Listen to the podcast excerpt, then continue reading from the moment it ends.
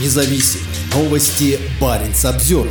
Российские подлодки будут чаще плавать подо льдами Арктики. Подледное плавание станет одним из главных приоритетов для подводников в 2024 году, подчеркивают на Северном флоте. Экипажи атомных подводных лодок будут проходить как теоретическую, так и практическую подготовку. Особое внимание будет уделено работе подо льдом стратегических подлодок, сообщает пресс-служба Северного флота. В этом им пригодится опыт атомной подводной лодки «Тула» проекта «Дельфин», которая в 2023 году впервые осуществила пуск в новом ледовом районе плавания в море Лаптевых. Учения подтвердили способность морских стратегических ядерных сил решать задачи по предназначению из любых районов Арктики, говорится в пресс-релизе. Российские подлодки плавают подо льдами Арктики уже многие десятилетия, но война в Украине и растущая враждебность Москвы к своим соседям сделали эту деятельность более агрессивной. Главная база Северного флота, самого мощного подразделения российского флота, находится в Североморске на Кольском полуострове. В состав флота входит значительное число атомных подлодок, в том числе два стратегических подводных крейсера проекта «Борей». Еще три Борея находятся на стадии строительства. Первый из них должен быть передан Северному флоту в конце 2024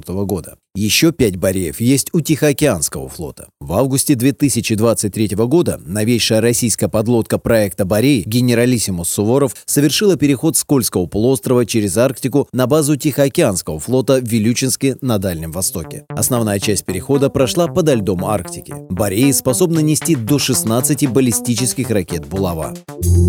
Баренц обзервер